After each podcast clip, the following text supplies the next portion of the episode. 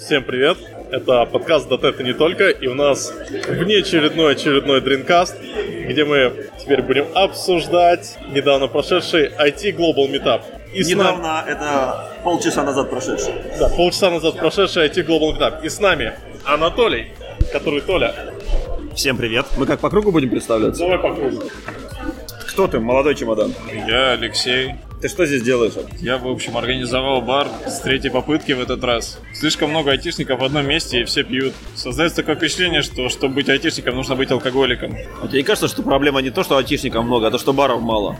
Баров нормально, нормальных мало. И у нас есть еще один нормальный. Андрей, что ты делал на ITGM? Участвовал в OpenTalk HR-ами. Прекрасно провели время.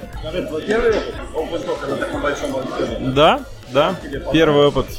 Да, вполне интересно довольно ожидаемо было, что будут и провокационные вопросы некоторые из зала. Довольно ожидаемо будет было, что э, пришли разработчики как, как те, которые не нанимают, так те, которые нанимают. У них будет разное мнение по одним и тем же вопросам. Но я считаю, что продуктивно прошло. Прекрасный опыт э, взаимодействия и попытки донести и одной, и второй стороне, что всем на пользу будет открыто вести диалог. Слушай, ну я хочу сказать, что наш же доклад, э, вот это э, обсуждение называлось, ну, рабочее название «Пропасти нет».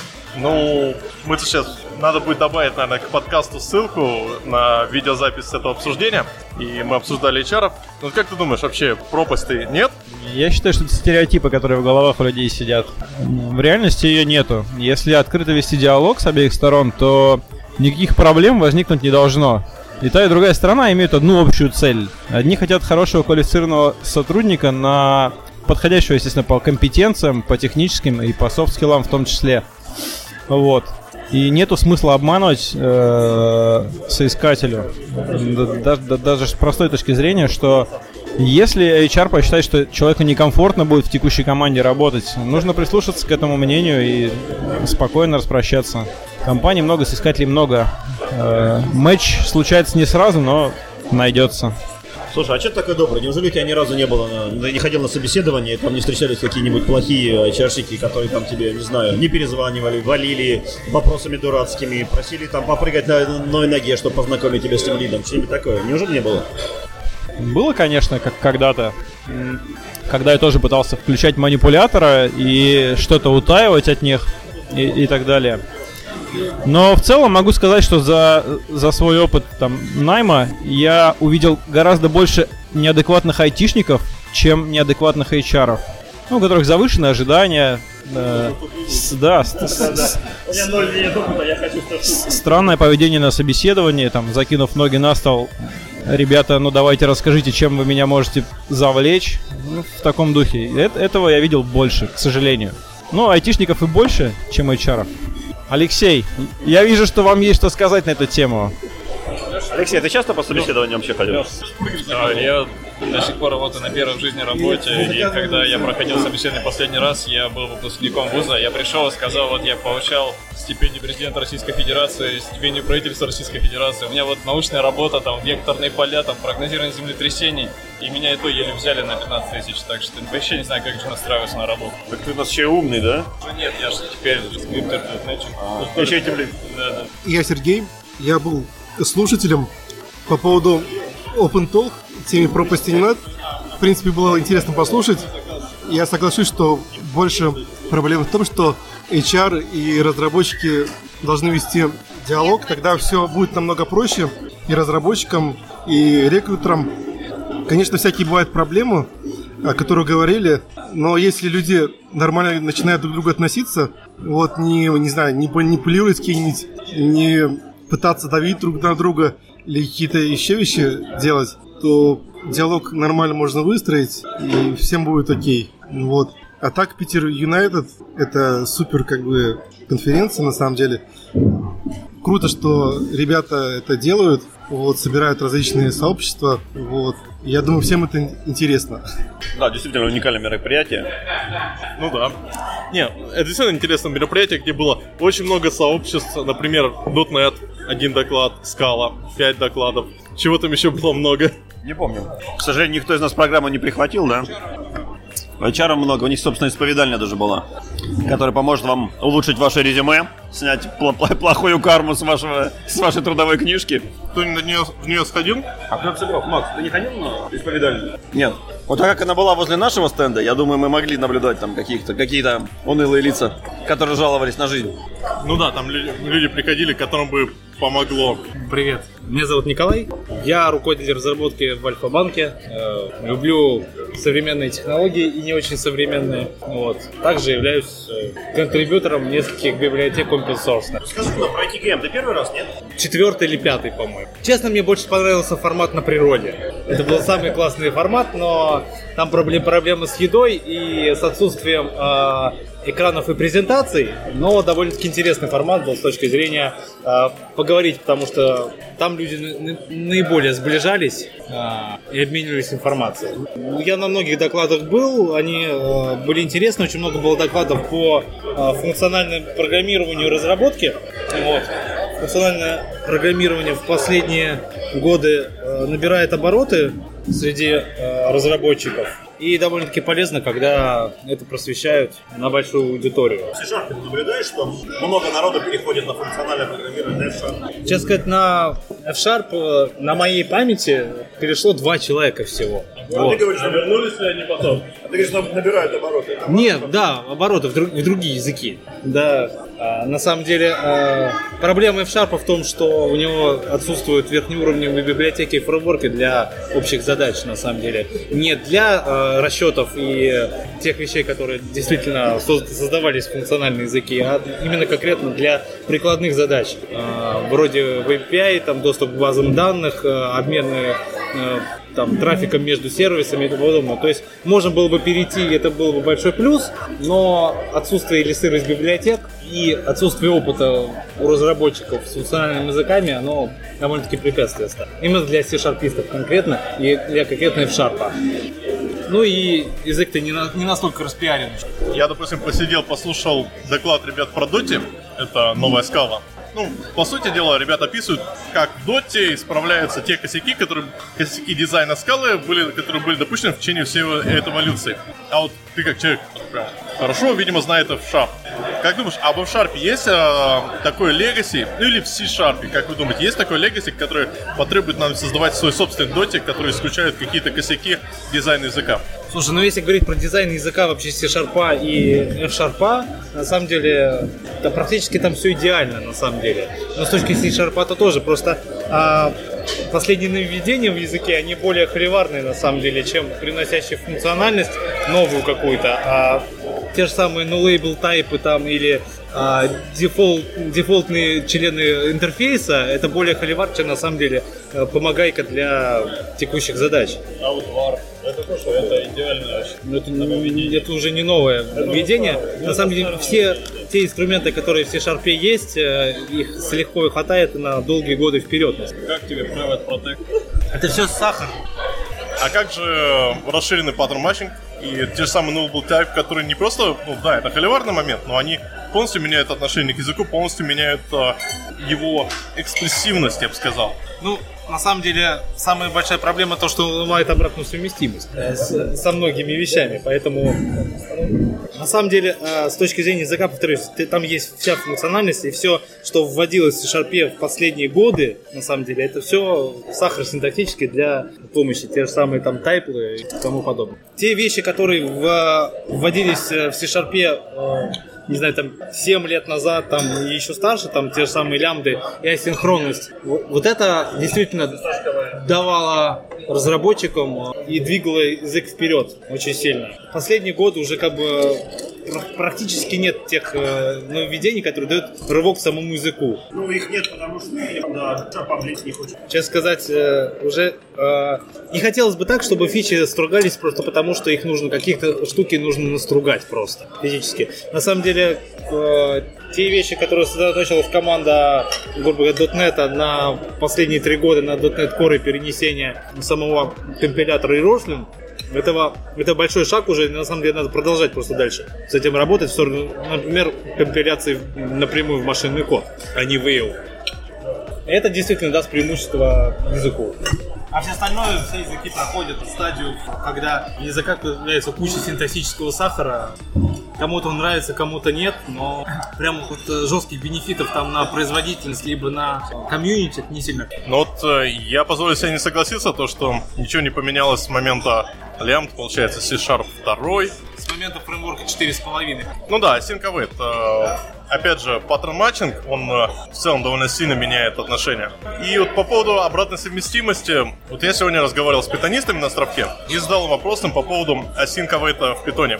Причем, причем самое это смешное. Дело в том, что е- ес- если вы пытаетесь использовать библиотеку, в которой используется ключевое слово async в питоне, начиная с версии 3.7, у вас нифига не будет работать, потому что это зарезервировано ключевое слово, и они специально зарезервировали и поломали обратную совместимость, чтобы народ не обидел слово, ключевое слово async и await. Меня вначале это удивило, потому что у меня была эта проблема с использованием библиотеки пика. Тут, оказывается, да, это было трезвое решение, заставляющее людей переписать часть кода. Вот как вы думаете, ребят, а с точки зрения nullable reference типов, это, да, это потребует от нас переписки некоторых частей кода, но at the end of the day мы получим гораздо более явный и чистый код. Ну, у меня мнение такое, что все зависит от количества кода. Если кода очень много, то навряд ли кто-то будет переписывать. Вот. Если привести аналогию с C++, да, он то, тоже долгое время ну, не развивался. То есть он был там стандарт 2000 года, и все. До 2011 года никто ничего не, не вводил. Потому что очень трудно вводить какие-то изменения, не затронув legacy код, который, ну, уже там с 70-х годов написан, да, вот, который работает и компилируется, и все нормально с ним. Вот. Только вот последние там с 11 года стали активно его развивать. Видно, ну, ребята поняли, что язык уже очень древний, ну, устарел как бы по сравнению с новыми введениями. Там все те же async и await появились, да, вот. И, и мое мнение что такое, что зависит от количества кода, который нужно пе- переписать. Ну да, ну получается, с учетом этого развития языка, можно сказать, переписывание кода это становится такой э, частью workflow. Рано или поздно тебе придется твой код взять и переписать, потому что новый язык не, не, ну, не поддерживает обратную совместимость. Ну, здесь по поводу э, нового функционала есть такая вот э, немножко, ну не знаю, как бы обратная сторона или нет. Комьюнити и вообще сообщество разработчиков должно успевать переваривать те изменения, которые есть в языке. Да, скажи это JavaScript. На самом деле э, JavaScript э, здесь проще, потому что э, очень многие разработчики входят в язык, когда уже есть э, там то же самое ES6, например, где уже есть э, там промисы, нет, типа там нету, там промисы есть и тому подобное, вот, и они уже как бы с этим работали, и они не представляли, что такое было это в ES3, например, да, но, э, честно сказать, вот э, по, по поводу новых фич языка, да, у меня есть такая вот э, такой печальный опыт, я бы сказал бы даже, вот, по поводу, когда я собеседую людей, э, один из вопросов на собеседовании всегда касается await. То есть, по сути, как люди общаются с await и тому подобное. И, к сожалению, я очень часто слышу, что фразу примерно такую. Извините, но с такими нов- э, новыми фишками языка мы еще не успели поработать. К сожалению, эти новые фишки языка уже лет 7. Вот, поэтому, э, если сообщество еще не успело переводить await, и люди пишут еще до сих пор э, синхронные методы и об асинхронности ничего не представляют собой, то э, если этот ком будет такой же быстрый, как э, в JavaScript, это просто приведет к путанице, и что этими функциями будут пользоваться просто, не знаю, 10% разработчиков. Мы буквально недавно с коллегами обсуждали этот момент, как ни странно, в контексте Go. Да, Толя, опять Go. Но это как раз хороший пример, ведь в Go как раз и э, наблюдается парадигма из разряда вот мы не будем добавлять эти фичи. Нет, мы не будем добавлять генерики, хотя не будем добавлять генерики. Вот получается что, C-Sharp это антипод Go? Любой нормальный, современный, развивающийся, адекватный язык это антипод Go. Потому что Go это унылая, не развивающаяся, отстойная отстой. Где нету дженериков. Кто что может сказать про Go? Да, Go нормальный язык, там вместо дженерика кодогенерация просто. Вон а у вас, зала. у вас все эти дженерики все равно компиляются и генерятся просто в runtime е. Это как Dagger и Autofac, короче. Autofac это дерьмо, которое кладется, когда ты уже запустил и как бы полетело, но не совсем.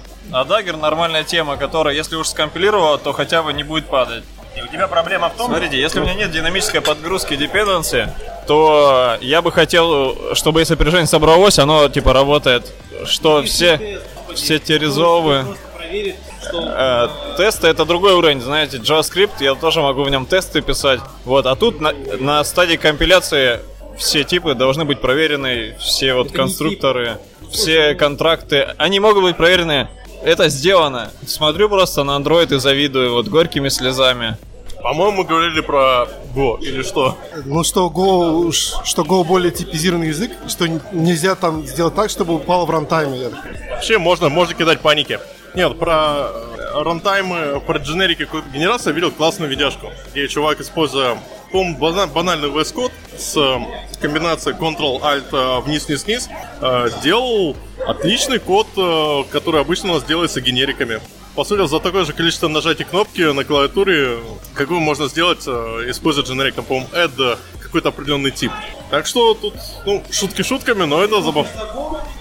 Не, я люблю C-Sharp, я Go не люблю. Хотя не, Go интересный, пописать что-то на Go это хороший experience, но не более того. Выражение, есть ли там ошибка или нет. А мы тоже на одном дринкасте обсуждали. Ты после этого обсуждения выжил? Я люблю всех, я этот, э, хиппи. А, Анатолий, а ты-то что ли покушать, я знаю. Я маму люблю. Фреймворк такой. А ты его дитя. Human генерация. Порождающий паттерн. У кого Го не задался, в Го танцы. Ну ладно, ребят, такой вопрос. Я тут заметил, что на, на островке сообщества была одна маленькая проблема. Не было. Да, там никого не было.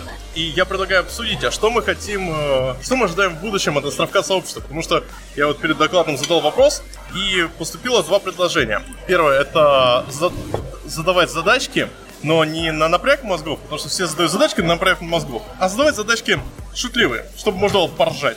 Примеры так из продакшн, чтобы поржать вот. А есть пример такой задачки у тебя? Это Кон- про что вообще разговор? Это такой вот разговор, когда тебе надо сделать вот там 7 линий, там красных, две прозрачных, и вот это вот. Нет, давай. Мне кажется, каждому из нас надо начать собирать такие вот примеры, когда, ну, они, я думаю, у каждого в продакшене есть, и они магическим образом такие же сложные. И просто. Ну, Погоди-ка.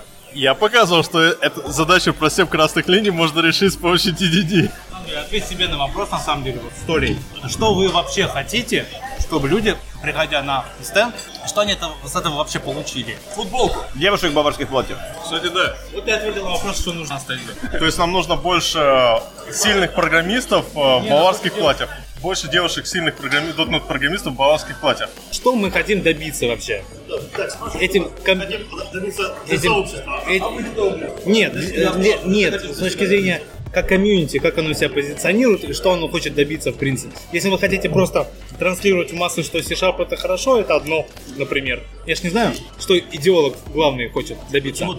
ты сообщество? Что хочет сообщество? Я на самом деле хочу, чтобы сообщество просто было более зрелое и более прокачанное с точки зрения хард скиллов э, по именно .NET. Это можно сделать какими-нибудь экшенами на стенде? Или это другой формат какой-то нужен для... Экшены на стенде увеличивают популярность сообщества и известность сообщества. Но никак среди- его, не качество его. Среди тех, кто этого не знает, а когда люди узнали об этом сообществе, они придут на доклады, а доклады уже собственно, прокачивают э, хард-скиллы. М, кстати, Толь, скажи, какая статистика посещения, вы же собираете на spb.net, метапов? Имеешь в виду посещение от тех, кто зарегистрировался или что? Вы же собираете ее? Да, ну вообще очень большая, там где-то 60-80%. То есть это по, очень большая по, по, по отрасли. Обычно собирается 50, там 40-50%. То есть у нас довольно ответственные такие люди насчет регистрации. А сколько из них процентов э, это постоянные посетители? Вот такой, к сожалению, не собрали. У меня есть эта вся база, но ее надо проанализировать. Вы- ты же, ну, в смысле, даже ты можешь, в принципе, провести для себя анализ, ты же как бы на каждом э, метапе SPB.NET присутствуешь, да? По лицам смотри. Да, по лицам, по сути, на самом деле. Ск- Сколько новых лиц?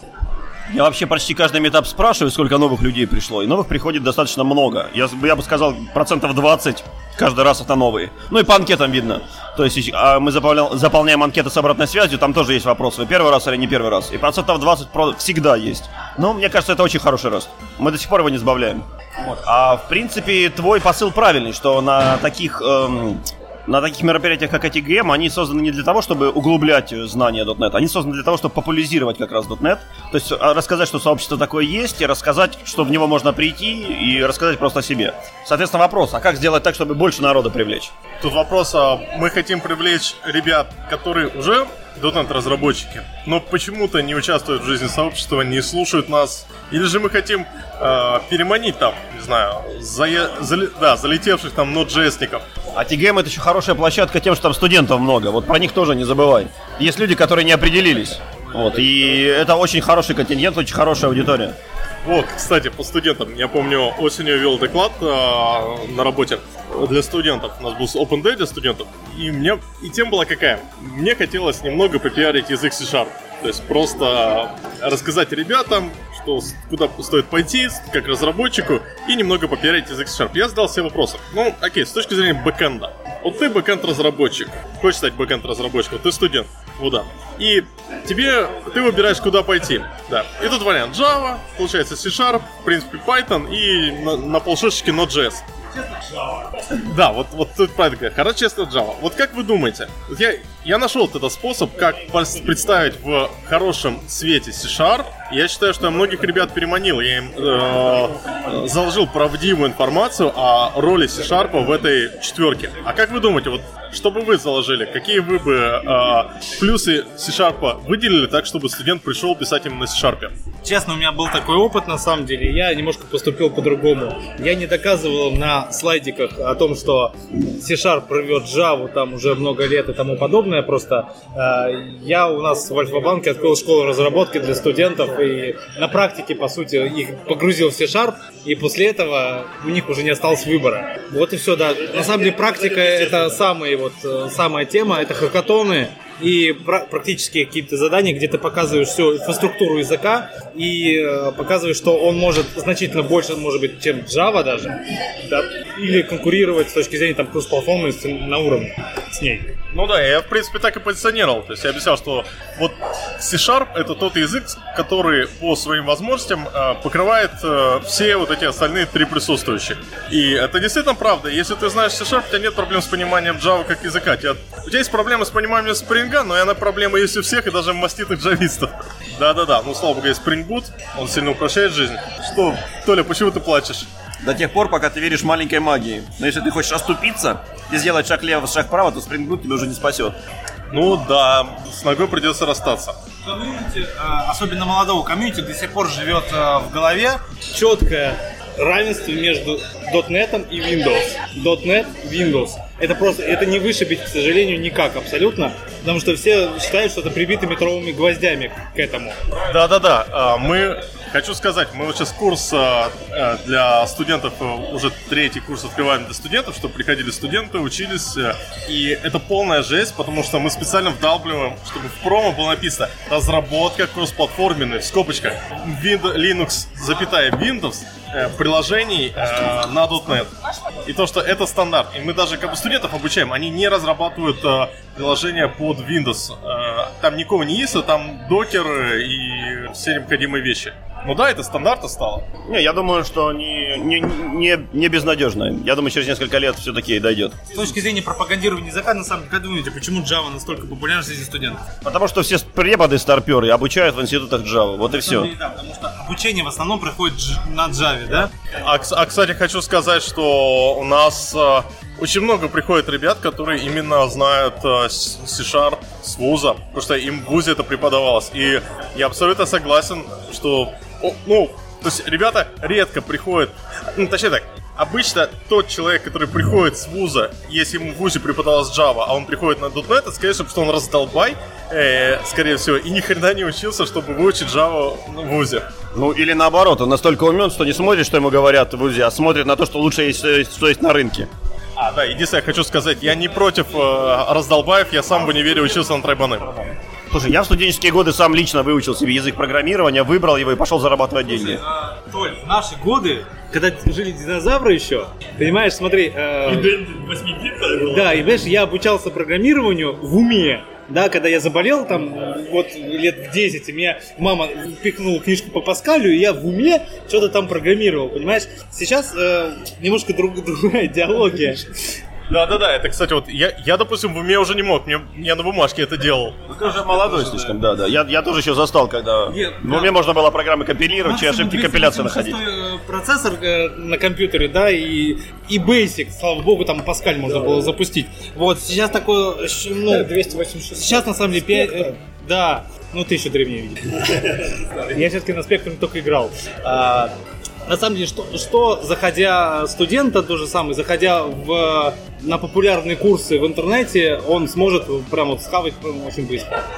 Скорее всего, курс по фронту, на самом деле, JS, Да, быстренько делать по, что-то по Java, который можно пощупать, но, к сожалению, я не видел ни одного курса до сих пор э, распиаренного, который вот просто вот э, хотя бы на тот же самый Udemy, например, просто светится в топе по шарпу и Netcore, например. Его нету. Там есть э, Go, там очень много React и Redux JS, а там есть Java.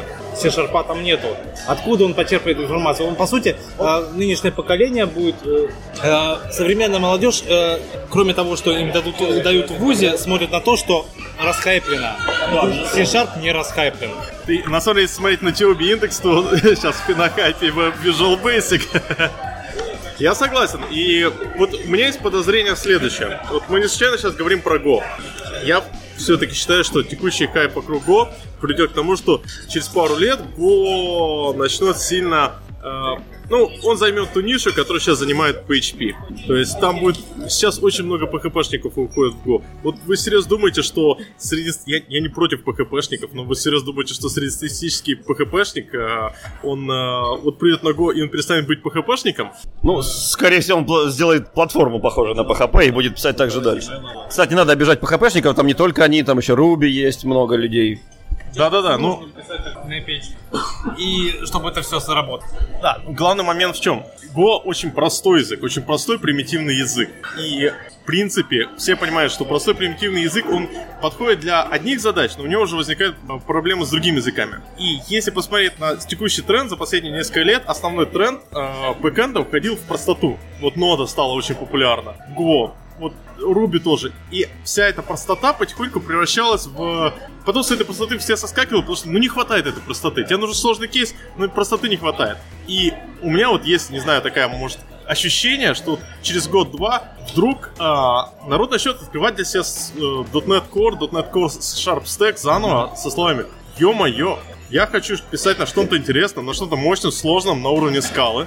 Но при этом на скалу у меня есть две с половиной вакансии и еще непонятно, как там перейти на доте.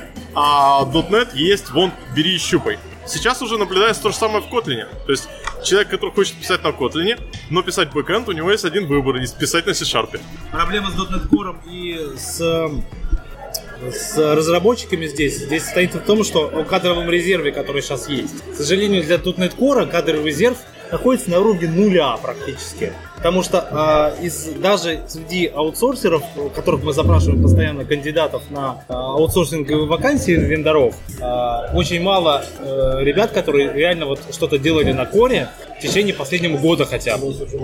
Количество людей, знающих кор, и реально вот программирующие на нем ну, там, год хотя бы, катастрофически мало. 90% .NET... Нет, э, ну, 90% .NET разработчиков это разработчики на WinForms, WebForms и этим подобным, ну, подобным Legacy, которые, в общем-то, не выходили за рамки э, монолитных приложений.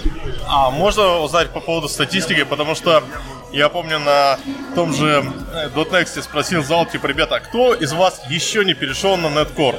Подняла руку три человека. Слушай, честно сказать, э, на .next том же самом э, в год назад ровно я тоже спросил зал о том, что кто программирует, у кого сейчас .NET Core в продакшене? 20% зала поднял руки. Нет, ну, просто, возможно, сейчас время поменялось. За год очень много поменялось. Вышел как минимум э, 2, 2.1, 2.2. Единственная возможность есть э, у разработчика перейти на Core. Два случая. Либо он реально а, очень хоро- хороший разработчик с точки зрения самообразования, и он реально пишет пэт-проекты на своем, да, если нет возможности э, в компании переехать на это. Вторая возможность это его насильно переехать в компании. Слушай, я не очень понимаю, смотри, с точки зрения, на самом деле, компании выгода огромная. Мы перешли на Core, потому что это был форс со стороны кастомера, который сказал, ребята, задолбало, хочу меньше платить денег за хостинг, мне задолбало платить за винду. Для разработчика, ну нет там такой большой адской сложности в NetCore по сравнению с э, обычным NetFramework. Он, э, те возможности, которые есть э, в ASP.NET Core, ну, они, он, он изучается, не знаю, за э, пару часов, ну, пару дней обычным разработчикам. История э, из жизни. Э, ситуация ровно обратная. Мы бегаем вокруг заказчика и говорим, ну, может, мы хоть где-нибудь на .NET Core, а Core. Но у заказчика своя инфраструктурная команда, которая сидит на винде десятки лет, у них все хорошо, им ничего нового не надо, им не нужны никакие виртуалки на Linux, Docker ы и все прочее. У них все прекрасно, они руками поднимают виртуальные машины на винде. Им ничего больше не надо. У нас Там даже, .NET 4.7 иногда проблема поставить, не говоря уже о .NET Core и всех подобных вещах. У нас даже тупо машину для build agent а GitLab не смогли скопировать и поставили нам чистую винду и сказали накатывать на нее все заново. Ну, погоди, эта ситуация, у тех же джавистов та же проблема. Знаете, сколько у меня знакомых ребят, ребят которые на Java, я даже не то, что восьмой, на Java шестой сидят. Там есть Linux, под Linux докер нормально работает. А тут у тебя нет Linux в инфраструктуре нигде. А, смотри, давай признаем честно. Э, очень большая часть э, тех проектов, которые сейчас на .NET есть, не, не перенесутся никогда на .NET Core. Конечно, конечно. Как и, в принципе, во многих э, других языках, во многих других технологиях. Бизнесу абсолютно все равно, на чем это написано. Главное, что оно было написано. Оно работает, и менять это не надо. Потому что большие инфраструктурные изменения требуют, да, большое вложение денег, и гораздо проще а, нанять команду поддержки, добавить им плюс 50 тысяч к зарплате относительно рынка, и они будут этим зараб- э, заниматься еще лет 10, пока проект сам не умрет просто. Да, да, я согласен, это вопрос денег. То есть, если у тебя развивается проект, если ты понимаешь, что у тебя он будет расти, особенно будет расти количество, ну, банальных тестовых environment, то э, тебе переход на линуксовую инфраструктуру действительно будет важен, полезен, нужен. Ну, а если мы говорим о Legacy, ну, проблема Legacy, она везде стоит. То есть, это мы в этом плане не уникальны. И опять же, привожу пример Java. То есть, в Java количество... Я был поражен тем, что количество людей, которые до сих пор сидят на Java 8, исчисляется просто какими-то адскими процентами. Э, гребаный Elastic все еще он э, разраб... э, требует Java 8. То есть э, разработчики, ну, с Elastic все еще отдельный момент, но это вирус, вот, этот, вот эта проблема с Legacy, она присутствует везде. Смотри, что если с точки Java и Legacy говорим, да, э, давай э, скажем, что, например, вот если мы возьмем 9 лет назад, 9 лет назад э, я имел дело с сейчас Legacy проектом на Java, он был один, э, Java 1.6, которая э, хостилась в виде микросервисов на куче web application серверов, типа Tomcat. С точки зрения современного Legacy .NET это космос, да, которые общались только по очередям там э, и тому подобное, и деплоились там одновременно. С точки зрения Java это тоже теперь Legacy, но если сравнивать это, это Legacy Java 10 лет назад и Legacy .NET сейчас, они несравнимы, Java значительно впереди, даже 10 лет назад была. Не, ну, во-первых, э, то, тот же MessageQ, извини, пожалуйста, MSMQ использовали и 10 лет назад тоже. Это было вполне нормальное решение, правда, да, MSMQ немного помер, но, но это уже вот момент, то, что э, все умирает потихоньку инфраструктура и прочее. Ну, то есть, принципе, как я понимаю, ты описываешь проблему в том, что Netcore сам по себе он ему не дает развиваться, вот вся такая инертность сообщества и инертность бизнеса, так? А больше инертность бизнеса, на самом деле. Здесь э, идет э, важность именно тех компаний, которые либо стартапы, либо те компании крупные э, с деньгами, которые имеют э, возможность просто развиваться технологиям во всех сферах, да, которые просто э, жестко установили, что у нас любой новый проект начинается только с .NET Core, все. У нас год так, например, уже, да? Только вот, вот любой Legacy другое, оно отрезается просто вот на корню сразу. И вот и через 5 лет мы придем к тому, что либо это умрет, либо мы все просто перепишем когда-нибудь. Ну, тогда уже появится что-то другое. Э, ну, следующий какой-нибудь Netcore 2, не знаю, 10-0, как бы, да. Вот будет считать, что этот надкор уже легаси, как себе. Так Надкор один уже Legacy. Да, кстати, э, третья версия фреймворка, она же предполагает введение веб-формс, вим-формс и тому подобное, да, что ведет к, э, в принципе, к толчку, к переписыванию этого всего добра на .NET Core. Только вопрос, зачем? Слушайте, мне, мне кажется, тут э, ситуация немного более простая. Смотрите, Microsoft основные сейчас деньги не от того, что они там, не знаю, Visual Studio продают. Microsoft очень много хочет и зарабатывает на ажурке. И они очень хотят и проталкивают людей на использование ажурки, на э, переход на ажурку.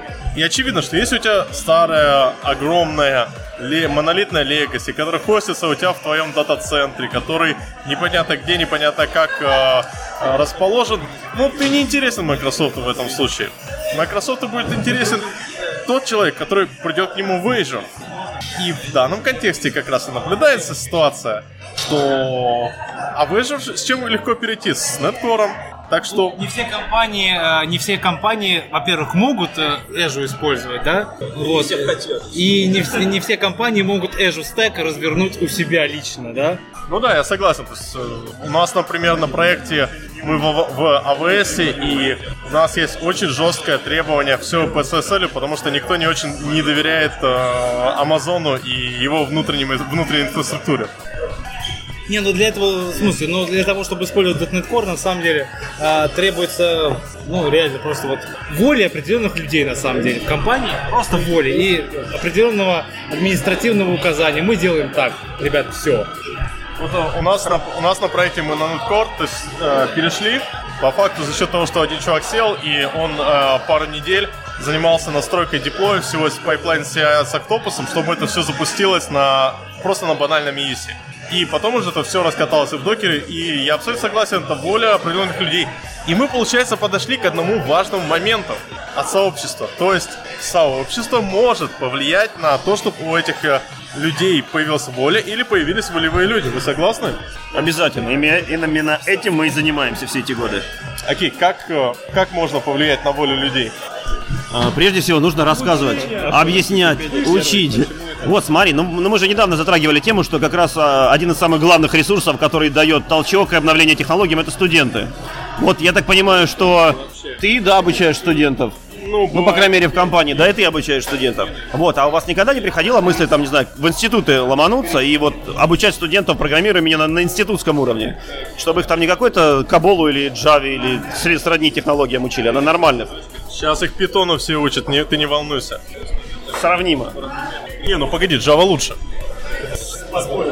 Не, на самом деле, тема хорошая, на самом деле, но, к сожалению, это может быть только реализовано быть только на добровольных началах, к сожалению. Да, потому что э, есть э, такая вещь, э, есть несколько компаний по э, своей стратегии развития и по стратегии э, своей бизнес-модели. И э, компании делятся на э, высокотехнологичные, которые э, реализованы, ну и были открыты э, конкретно разработчиками, да, ну приведу, например, JetBrains, да, к примеру, да, э, где очень качественно подходит к выбору э, senior middle разработчиков, их очень тщательно тестируют, и эти люди являются одной семьей, да. Есть более компании, более масштабные, более сказать бы, конвейерные, где э, хотят, э, не готовы вкладываться иногда в развитие э, джуниор-специалиста от нуля и до... Они хотят сразу получить за определенные деньги э, синий разработчик, который будет бизнес-value приносить. Поэтому э, здесь э, именно вот нужно именно тем компаниям, которые вот именно такие мейнстримные и э, вкладывают именно в развитие будущего, вот, вот им нужно вот, вот, вот это педалировать. Именно со стороны собственной, даже может быть не со стороны вузов, а именно со стороны привлечения. Потому что а, стор- в вузы можно прийти, это можно сделать, но это все равно будет в любом случае на добровольных началах всегда. Тобто, вот про конвейеры в компаниях хочу сказать один интересный момент. К сожалению, сейчас очень многих конвейерных компаний, но я работаю в довольно плавательной компании, ну, знаете, компания любителей поплавать на лодочке. Не за ее счет, Да. А, вроде типа конвейерная компания, но при этом у нас, в принципе, не на- никогда не нанимаются джуны, и очень много денег вкладывается в э, студентов, тупо потому что нету, нету очень, э, нет, нету нормального количества сеньоров, которых бы достаточно было для утилизации. Су- э, подсчитывается, что упущенная прибыль от того, что ты не можешь закрыть потенциальные позиции разработчиками, э, и стоимость э, э, онбординга новичка, что в течение там э, одного, ну, допустим, полгода обучения плюс год э, работы на проекте, и человек из жена, по идее, может прилететь нормально в более-менее медла, вот это стоит дешевле, чем э, потерять проект. И сейчас очень многие аутсорсинговые компании э, поэтому и нанимают именно, ну, соби- собирают студентов, обучают их, потому что есть еще один интересный маленький момент. Английский. Э, Да, соглашусь с этим моментом. Сейчас многие компании Яндекс, Mail.ru, им проще с нуля обучить разработчика, чем потом мидла там или сеньора переучивать под свои требования. Просто им так проще просто сделать. Они это поняли, как бы, и сейчас открывают чуть ли не целую школу по, для разработчиков.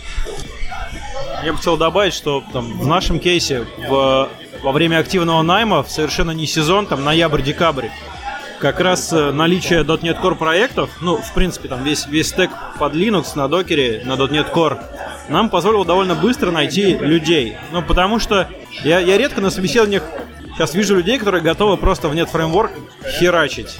Ну, потому что всем интересно потрогать что-то новое. Кто не работал с коркой, те хотят попробовать с коркой поработать. Кто работал с коркой, другого уже не хотят просто. Да, вот. они не хотят. э, главное, чтобы была возможность это сделать, это раз, да? Да, Это раз. Во- А во-вторых, э, уровень э, знаний тех разработчиков должен все-таки ты как заказчик подбора должен э, бизнесу дать определенную гарантию, что данный человек после онбординга будет способен это делать, и его знания в том же самом net фреймворке и на старых технологиях э, будет достаточно для того, чтобы он э, через онбординг, там два месяца, например, да, был способен э, кодить э, со всеми методологиями ТДД, ДДД, БДД, МДД и, и тому подобных, да, именно вот с этой идеологией, но не все на это способны. Тоже там и ТДД от многих, э, многих начинает глаз дергаться просто от одного упоминания. глаз дергается, не знаю, но сейчас такое время получается, что у компаний, которые готовы ступить на этот путь и сделают волевое усилие, у них может гораздо лучше идти и найм, гораздо современнее будут проекты, благодаря этому им, им не придется их переписывать еще там, не знаю, годика 3-4, пока они в Legacy не превратятся.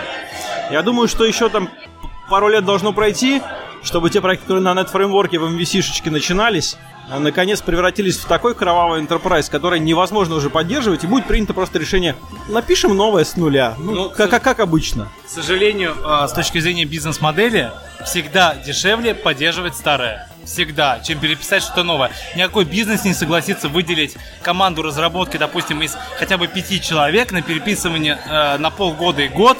Ну, посчитай примерно, это какие суммы денег идут, да, разговор. И сколько стоит э, просто э, нанять разработчиков другую Legacy поддерживать. К сожалению, с этим сложно спорить. Я вот тут добавлю, что да, это факт. Поэтому очень часто наблюдается м, такая ситуация. У нас, условно говоря, у вас проект, в котором куча сервисов, микро-макро сервисов. При этом часть из них на неткоре клевые хипсовские, а часть из них это та вещь, которую никто даже не трогает, возможно, потеряли исходники. В этом нет ничего плохого, это жизнь, и это как раз преимущество вот этого сервис-ориентированного подхода. Да, мы не сможем дальше продолжать переписать вот этот старый Legacy отстой, но можем писать новую функциональность, э, если она есть, на чем-то новом. Я хочу тебе тут камень в огород кинуть э, с точки зрения галерных компаний, да. А, к сожалению, э, модель э, работы галерных компаний предполагает того, что работника отдают все-таки в компанию, с которым она сотрудничает, и на самом деле фактической прокачкой этого разработчика занимается не галерная компания, а занимается именно компания, в которой он работает. Да-да-да, это на самом деле классная фишка. Дело в том, что вот в моей галерной компании а, очень круто поставлен а, ну, много обучающих курсов внутри. Реально можно на халяву изучать, а, ходить на кучу-кучу курсов, которые, а, раска- в которых рассказывают ну, вещи, которых на самом деле не можешь найти там и по софт-скиллам, и по хард-скиллам, и по всему. При этом есть маленькая проблема. Ты все равно должен 8 часов в день как, как бы отрабатывать на своего непосредственного руководителя. То есть тут э, такая проблема. Ты, с одной стороны, как бы у тебя есть возможность, но тут ты должен впакивать как бы... Типа, ну, на самом деле, все мы люди, все мы берем и делаем это за время работодателя, просто там чуть-чуть привираем. Но вот рассказывая о скиллах и вот о проблемах галерных компаний, да, это серьезная трабла, потому что тебе ты приходишь вроде в крупную компанию, но тебе никто не может гаранти- гарантировать, что ты через полгода не попадешь на говнолегаси проект. Я бы сказал так, у этого есть одно решение. Ну, ребята, у нас рынок кандидатов. У нас рынок э, кандидата, так что любой человек может спокойно уволиться и через некоторое время достаточно быстро найти нормальную работу. Так что это не проблема, ты просто уходишь из этой компании. Нет, на самом деле это верно, да. Э, Просто есть галерные компании э, двух типов, да. Первые галерные компании, которые действительно раз- развивают своих сотрудников, да. э, И некоторые, кстати, сотрудники не уходят из этих галерных компаний банально просто по соцпакету. Потому что соцпакет в некоторых галерных компаниях крупных, там 2-3 компании, да, не буду их называть, довольно-таки э, существенный соцпакет, например, и сотрудники не готовы из них входить в другие какие-нибудь компании, только поэтому, например, да. Но есть огромное количество галерных компаний, которые, к сожалению, э, на рынке присутствуют только как э, HR, э, по сути, рекрутмент, которые берут просто э, с рынка э, кандидатов э, и э, просто э, перепродают их э, в другие компании. А, доходит до банального, когда я размещаю заявку а, в аутсорс компанию, и мне приходит через два часа мой же сотрудник и говорит, слушай, мне тут э, от компании номер N пришло предложение прийти-ка э, в Альфа-банк, и предлагает вот такие условия. Я смотрю э, текст вакансии, и он скопипащен э, мной- мой текст абсолютно без редактирования. Что мне делать? Он такой, ну, а давай пообщаемся. Да, давай собеседование проведем. Вот. Ну, Слушай, а, а зачем э, вы аутсорс отправляете? Зачем ты вакансию именно в аутсорс отдаешь?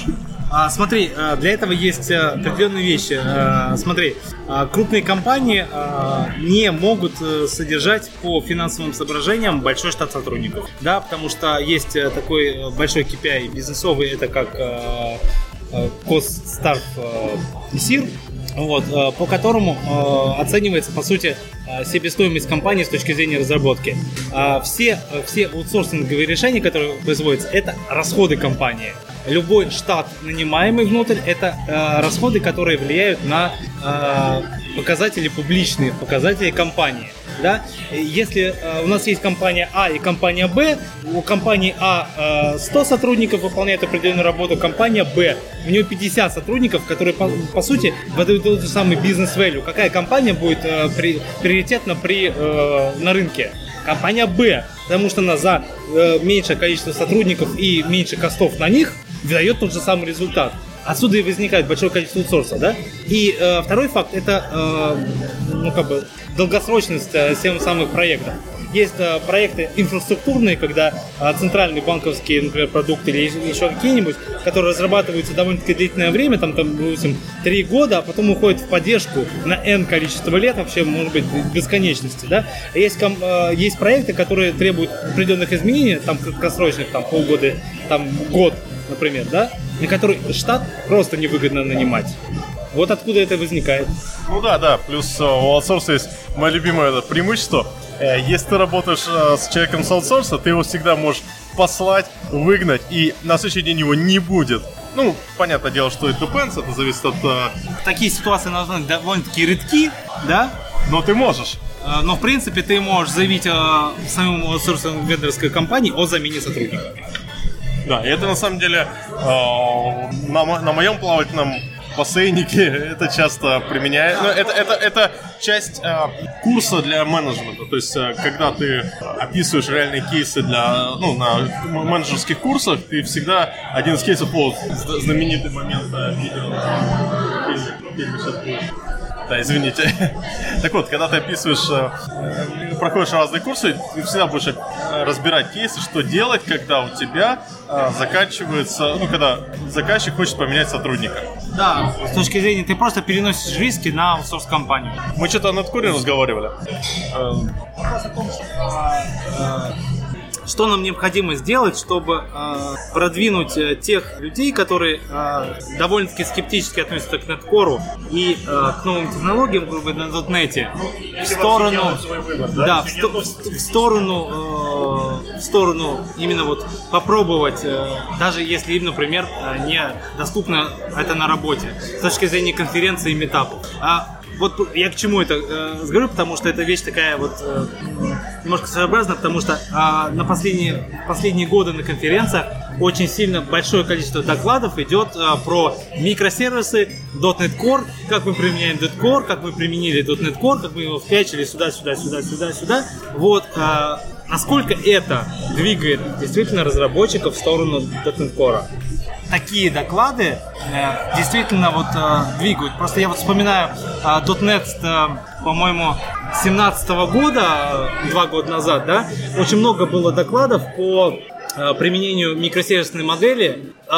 Эти доклады были просто вот их было штук 6, по-моему, наверное. И вот примерно и они были все примерно об одном и том же. Об одном и том же. Мы вот запилили микросервисную модель, ТРПР, и а, они были, с одной стороны, очень сму- смузичные, а, то есть введение там вообще в микросервисы, хотя вот в Java те же самые там микросервисы 10 лет назад, на самом деле, это был вот э, пик их примерно. Вот. Хотя а, в .NET Core и вообще в .NET Framework там два года назад микросервисами не пахло вообще в принципе, да, вот, но до сих пор нет понимания у разработчиков э, больших проектов, я не знаю, не знаю, там можно посчитать, не знаю, по пальцам компаний, где реально э, в России э, .NET Core используется в микросервисах вот просто по феншую. Вот чтобы было вот э, реально вот микросервисы, у каждого своя была база данных, а, доменный контекст был у каждого выделен, а, чтобы м, коммуникация между ними была не по HTTP, там с помощью очередей с помощью там байнери протоколов, там еще подобного. Вот таких компаний просто по пальцам пересчитать. Вот.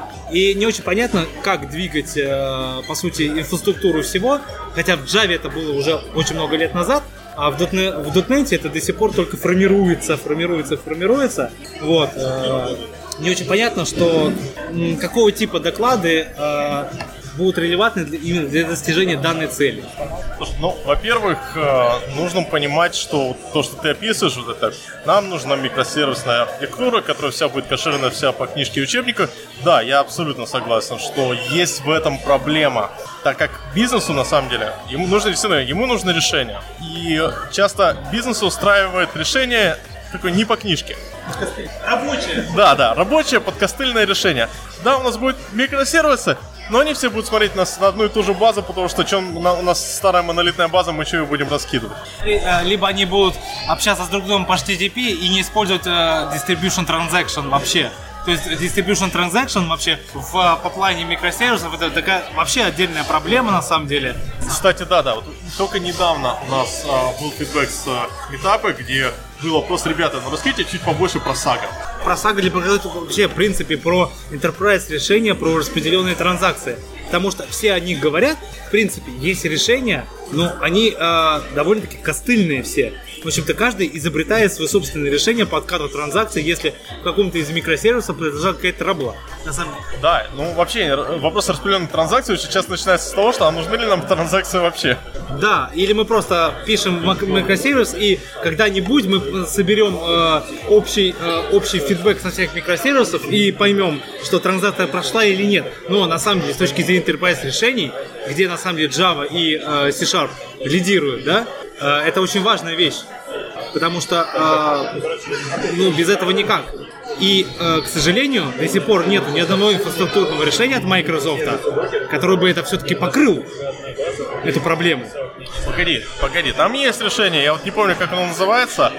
У меня нет на работе каких-то задач по э, распределенным транзакциям, но из старого это был Transaction Flow на VCF, но это прям старая, старая, старая, старая, старая. А из нового, слушай, надо вспомнить, а надо будет не забыть добавить ссылку на эту тему, потому что есть Microsoft готовое решение по транзакции, там используется э, ну, Transaction- Да, но он ключный какой-то совсем. вот, вот, вот поэтому я не читал, что такая вещь, которая, ну, вроде есть, но можно без Нее. она э, появилась лет 7 назад или 10.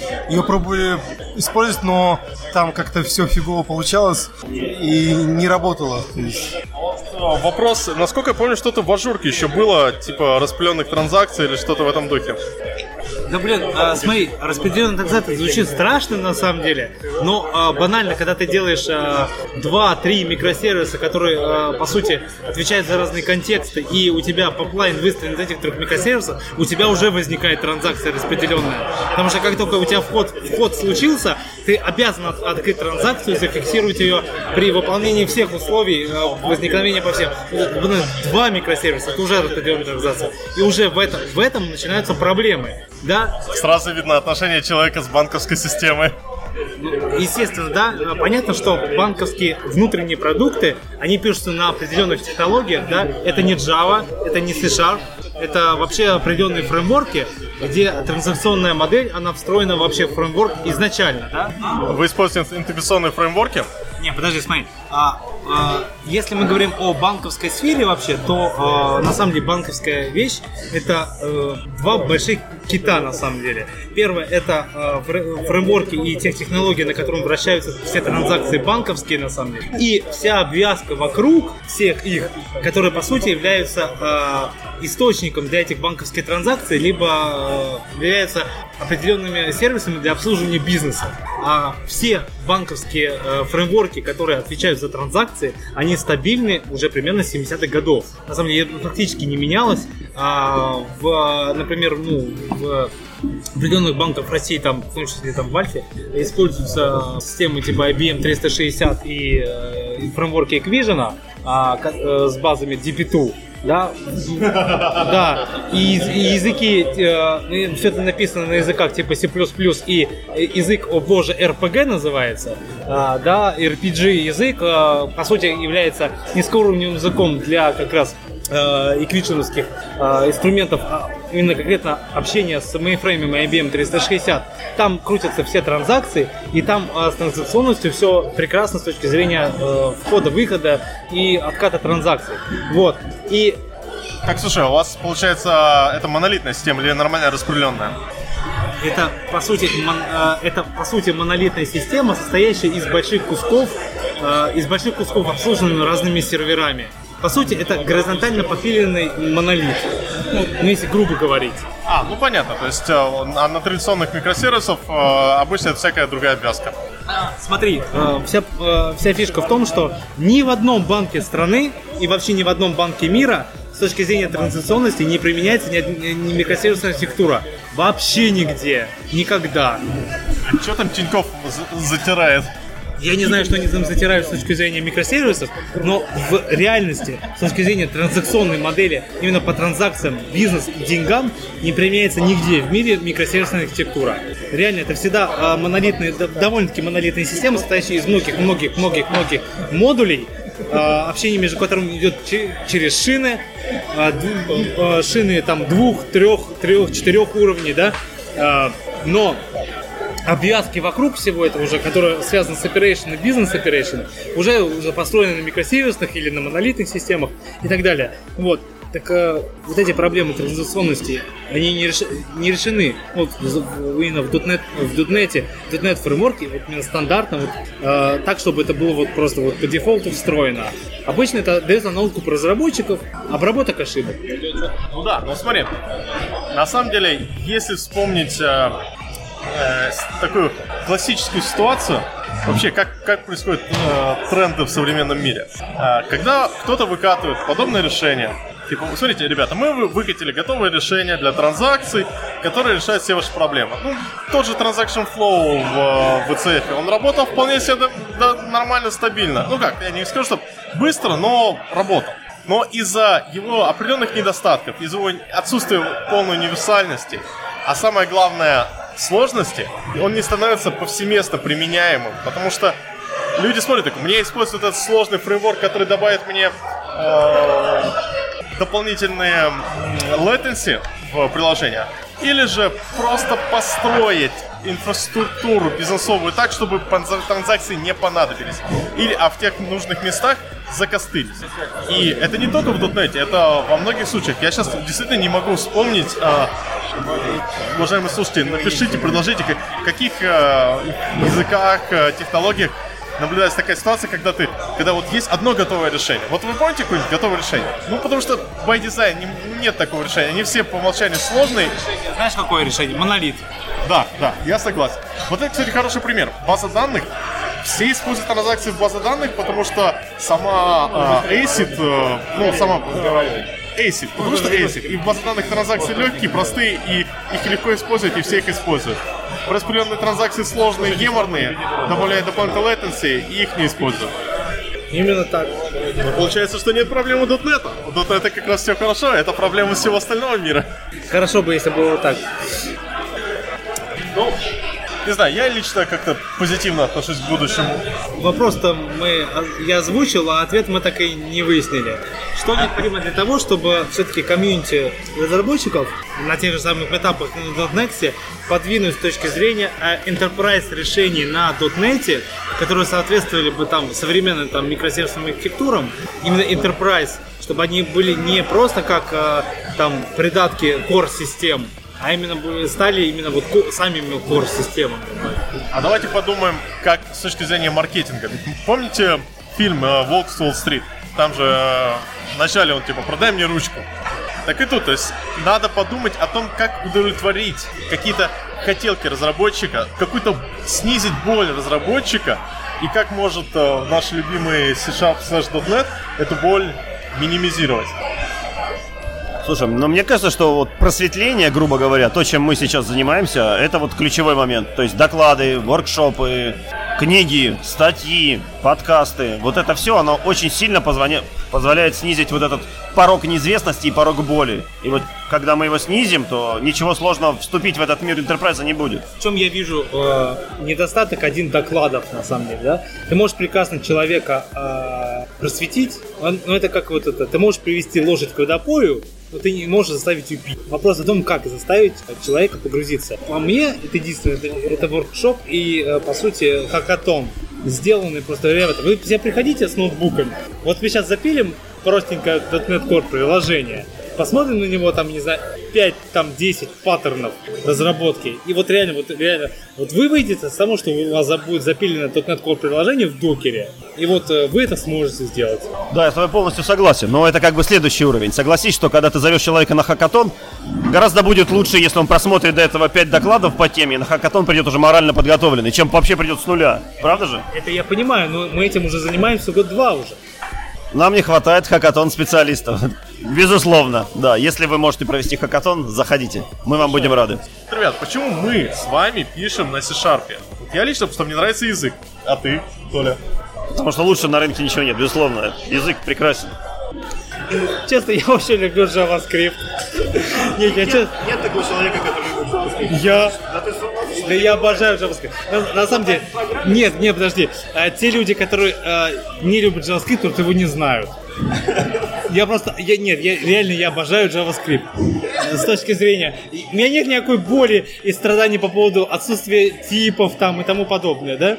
Абсолютно никаких нету страданий. Вот, э, просто C-Sharp, он э, хорош тем, что э, в нем сложно выстроить в ногу, вот, и у него есть вся инфраструктура для того, чтобы на нем писать. А на нем куча есть библиотек написанных уже подо все. У меня нет никаких вообще, просто вообще никаких проблем нет с JavaScript на самом деле. Вот. э, ну, я, я, нет, я писал на Java, например, да. А, но с точки зрения там Java и C-Sharp, C-Sharp ушел далеко вперед по сравнению там вот с той версией, на которой я остановился, там 1.6 Java, да. Вот в, в то время была очень большая разница, да, поэтому э, C-Sharp отличная инфраструктура и очень хорошо интегрирована с OS. В то время была. Вот. Ну и сейчас осталось, да, но теперь когда это микро, микросервисы, кроссплатформенность и прочее, это вообще уже никаких вопросов нету, да. Но JavaScript, но JavaScript все равно это... Еще лучше. Да, я, я все равно его люблю. Он просто выпил, не обращайте Не, внимания. а вот если говорить о инфраструктуре, я просто сейчас вспоминаю, у нас, помню, на курс э, по .NET пришел чувачок, довольно прикольный чел, он э, на самом деле не студент, он просто Python девелопер, решил попробовать э, .NET поизучать. Ё-моё, как он был очарован Core. Особенно, когда я показывал из коробки работающую валидацию. То есть, да, когда у тебя просто тут же из коробки возвращается, что у тебя происходит, ну, мне кажется, что, блин, банально, везде должно быть. Оказывается, нет, оказывается, э, в Python отдельная тема, что у тебя есть вот Django освобожденный. А есть э, параллельно обрабатывающие зап- HTTP-запросы веб-фреймворки. И это отдельная тема. Мне кажется, атрибутами все-таки ну, нужно переболеть. И потом, когда он узнает, что атрибутами писать не надо, он расстроится. Ну зато первый эффект хорош, Первый согласись. эффект- первый эффект же? хорош, ладно, Ну вот, да, это первый нормально. значит уже хорошо. Там фреймворк про- произвел то, что нужно. Что ты имеешь против атрибутов и детошек? Ну, все. Ну, то есть, есть же валидаторы, которые не хранятся в моделях, и их можно подключать из проекта в проект. Всякие флюенты уже давно победили, мне кажется, во всем. Атрибутов не помню вообще никакого на проекте. Там, ну, может, какой-нибудь авторизационный, только и все в контроллере. Не, ну, required. У тебя действительно а, очень сложные а, валидации на детошках входных. Настолько сложные, что их нельзя сделать на атрибутах. Ну, когда как. Вообще у меня, ну, Когда это не DTO, это тогда какие-то домен объекты уже ты валидируешь прямо в сам входе. На проектах в основном описывается ну, операция перехода состояния из состояния в состояние, и она как бы либо перешла, либо нет. И, ну, то есть сама валидация, она сама по себе не нужна полностью для объекта. Она нужна только для перехода из одного состояния в другое. По сути, у тебя можно распилить объект на несколько валидаций, но таким образом. У тебя может отличаться валидация от проекта к проекту, потому что вот у нас очень такой зашаренный код, и он там на нескольких доменах может отличаться. Вот тот же мультитенанси. То есть у некоторых э, заказчиков тебе придется поменять схему валидации, потому что они запросили дополнительный функционал. То есть это не атрибуты нельзя расширить никак. То есть в любой нетривиальной ситуации их придется выпилить. Пожалуйста, пиши свои собственные атрибуты. Вот. Недавно у меня была проблема, что нельзя сделать fluent, э, fluent mapping JSON, а вот JSON.NET такой функциональности не предоставляет. А у меня как бы вообще в базе данных динамически называются поля, и мне надо их как бы читать. И на ран- в рантайме как бы конфигурировать этот маппер. И И контейнер хотел компилтами себе, да? как бы... Случаем метапрограммированием не увлекаешься? В тяжелых дозах. Ну так. Но это просто у нас база данных это Bittrex, и в разных инстансах Bittrex все плохо там. 1С уже, я понял. Ну, Bittrex То есть, то есть у нас уже, знаете, такое время э, как, как каминг-аута. Кто-то любит JavaScript, кто-то использует Bittrex, там, не Что следующее, это не пойму. А, погоди, погоди, у меня есть тема. У меня на работе есть проект на Каболе. Рабочий enterprise, поддерживается, платят. И ты мне, это, Да, да, да, нас переживет еще все. э, ты мне предлагал к тебе прийти. Ладно, это прикольный experience на Коболе пописать.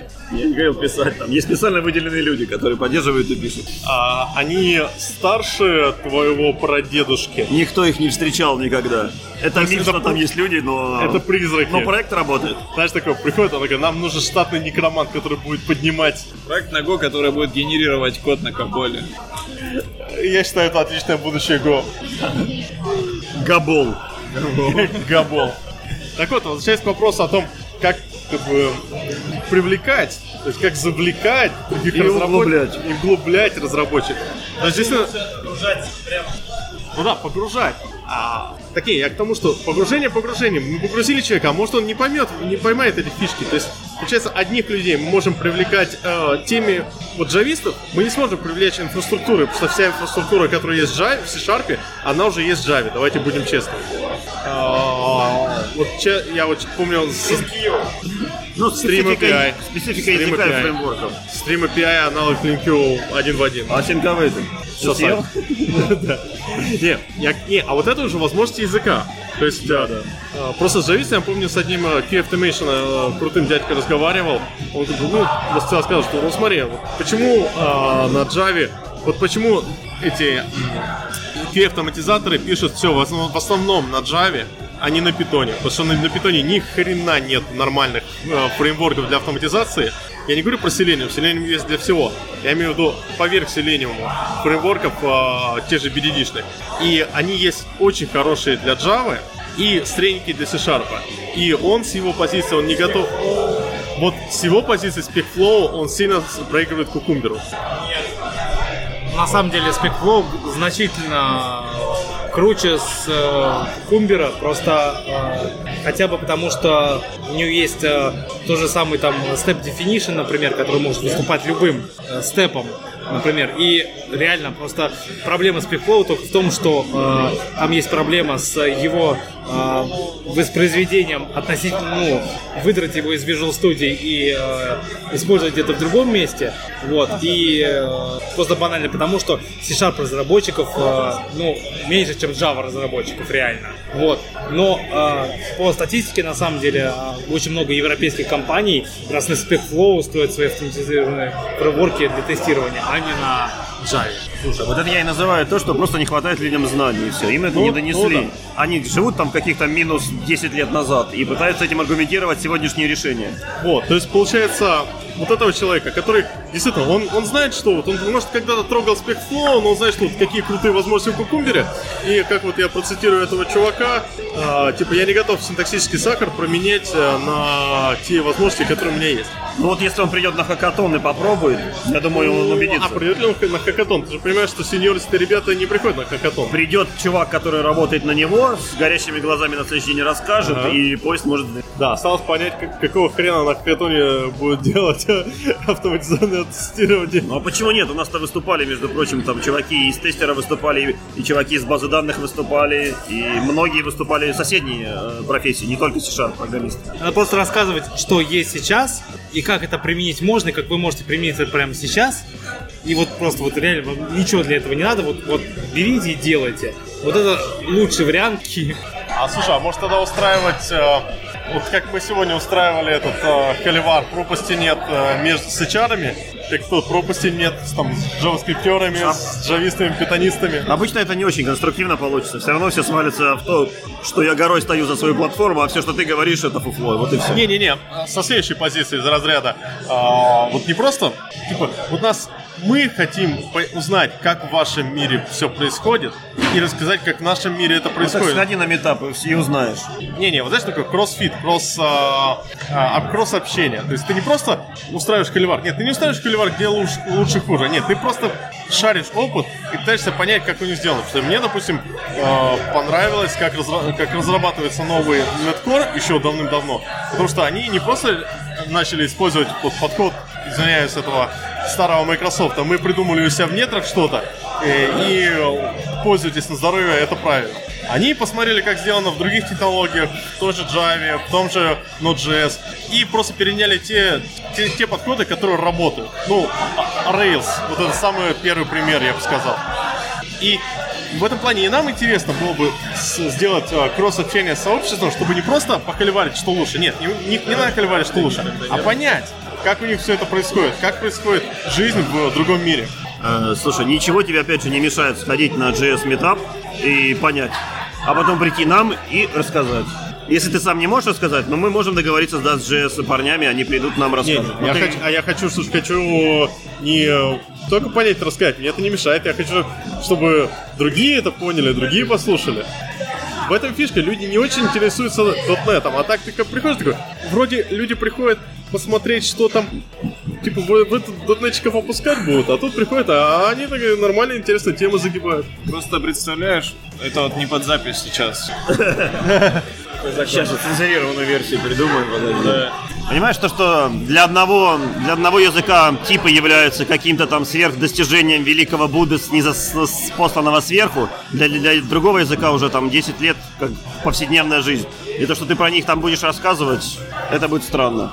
Ну, то есть у нас разные ценности, у нас разные, я разные языки, разные платформы, разные ценности. Сравнивать их напрямую абсолютно бессмысленно. Надо сравнивать в каком-то контексте, надо даже сравнивать не для того, чтобы найти что-то новое, а для того, чтобы перенять какой-то опыт. Опыт может перенимать только человек, скорее всего, знаком с обоими мирами. Ну, то есть, если такие люди есть, то их, безусловно, интересно слушать. Они, безусловно, к нам приходят и общаются, их интересно слушать. Вот. А специально так что-то сделать такое, мы можем поэкспериментировать на очередном IT-гейме. В принципе, он для этого и есть, он для этого идеально подходит. Когда у тебя встречаются много разных комьюнити с разным мнением и настроенные на конструктивную беседу, а не просто поорать. Вот. Можем такой пример замутить и посмотреть, что получится. Ну, давай сделаем. Ну, да, попробуем, посмотрим, как может зайдет. всей этой истории бизнес, надо ему все это донести. Как ты говорил, что они пока не примут волевого решения, ни хрена хорошего не получится. Но не перейдут. Ребята могут на метапах, на хакатонах учиться, учиться. Но кроме пет проектов домашних, у них не будет возможности реализовать все это, свой, свой потенциал. Ну да, они большую часть времени все-таки на работе э, программируют. Ну, смотри, э, здесь вопрос о том, что а, каким образом мы можем влиять на бизнес тогда, да, а с точки зрения на бизнес мы можем влиять только теми метриками, которые бизнес может получить в виде а, определенных денежных, Да, денежного value а, для разработки, для поддержки а, с точки зрения а, вообще инфраструктуры, да. А, Одним из самых а, важных вещей с точки зрения разработки, но не очень очевидным для бизнеса является возможность поддержки данной платформы в течение лет. Потому что это очень долгосрочная вещь и не всегда очень, э, ну прям вот э, один к одному сопоставимая. Потому что когда есть платформа довольно-таки там, не знаю, на веб-формсе написанная, к примеру, э, бизнесу э, можно донести, но с помощью реальных кейсов просто, что поддержка данной платформы через энное количество лет просто вырастет в головную боль. Потому что ты банально не сможешь найти разработчиков на нормальные деньги, которые согласятся поддерживать данный функционал. У нас в дальнюю немногие компании думают, к сожалению. А, ну, это конкретно а, головная боль и проблема IT-менеджеров, на самом деле. Доносить до своего бизнеса о том, что а, данную технологию необходимо перерабатывать, дорабатывать и, и так далее, переписывать проекты и тому подобное. Вот это, ну, это уже не, не на уровне уже обычных разработчиков. На уровне обычных разработчиков а, всегда а, выстреливают идеи о том, что я в, а, в свои там отведенное количество времени, данных мне на инфраструктурные задачи, могу запилить определенный функционал. Он, в принципе, а, не нарушает функциональность продукта и ведет к определенным вещам. Например, это легче тестировать, это, а, допустим, а, не знаю, там, банально там, я верю, что еще очень много есть компаний в .NET, которые хостят до сих пор в TFS, да? Да. Вот. Поэтому, поэтому э, бенефитом перехода в Git, например, да, ведет просто к определенным, вот прямо реальным э, выкладкам, но не всегда понятным бизнесу. Это задача тим-менеджеров объяснять, почему это важно, что она ведет, но э, бизнес всегда понимает язык денег. Поэтому задача IT-менеджеров просто объяснять решит именно на языке денег. А если у нас есть сейчас проект, сколько стоит его поддержка через 5 лет, допустим, в этих технологиях и через 5 лет в тех технологиях. Банально, через, когда через 3 года не сможешь найти специалистов, которые э, за эти деньги готовы этим поддерживать, потом они будут мотивированы, согласны и просто гореть глазами э, там приходить на работу и фигачить там я там WinForms приложение десктопное, к примеру. Да, но можно и не только в дальнюю объяснять же при- прибыль. Я недавно сталкивался с ситуацией, допустим, нужно написать приложение про простой сервис, который из шины выгребает одни сообщения, перемалывает и передает обратно в другом виде, грубо говоря, дополнив немножко. Там и по классике так случилось, что в этом проекте, в этом solution, все делалось на либо шестилетней давности, Win антисервисы заворачивалось и все вот так вот. Работало? Люди, которые, да, работало. Люди, которые этим занимались, они там, способны за два дня аналогичный сервис сделать. Да, но при этом я более там э, пару месяцев поработав с хостинг сервисами на корке, могу это сделать за там, день, ну максимум. Причем со свайгер, да, там свайгер-то не нужен, потому что опишки нету, с шиной работает. С, подключив туда, не знаю, там любую современную библиотеку по работе с очередями, самый свежий Soft и т.д. и т.п. А я вынужден тратить время на то, чтобы разобраться, как, ребята, эта библиотека шестилетней давности работает, каким образом она хостит сервисы, каким образом она их э, перезапускает, если что-то пошло не так, и делает ли она это вообще. Ну и во, всяких там библиотеках шестилетней давности по работе с шинами. И, и повысить-то я не могу. Не, ну в принципе, давай честно говорить, ну ты же это можешь. Галера. Ну ты же не всегда. Давай честно, а, ты это можешь сделать. На самом деле, а, по-честному, все мы можем. Все мы можем, да. Вот. Вопрос о том, что а, на- насколько риски, как, когда наступит тот момент, когда риски будут превышать потенциальную прибыль. Вот основной момент. И как только вот, э- вот, вот, вот, вот эта кач- качель рисков и прибыли а, будет в равновесии, ничего не поменяется. Вот как только а, риски будут превышать, тогда поменяется все. Это основная вещь на самом деле. Я понимаю, что в этой ситуации довольно большой гемор был бы там для диопсов развернуть что-нибудь на Linux, потому что виндовая виртуалка у них уже есть, положил сервис, работает. Но можно, если вот так абстрагированно понять, что в принципе вот данная ситуация, как вы озвучиваете, в принципе и не нужно было бы ничего в принципе менять. Потому что э, сервис работает, э, доработка его в принципе стоит определенных денег, но ее можно сделать. И в принципе э, там бенефит от переписывания, в принципе, для, ну кроме удовлетворения э, тебя как разработчика, в принципе, больше никакого нету. Вот как раз в этом случае речь идет не о переписывании, а о том, что нужно сделать еще один новый, но такой же, с похожим функционалом, грубо говоря. И мне непонятно, почему э, Ctrl-C, Ctrl-V.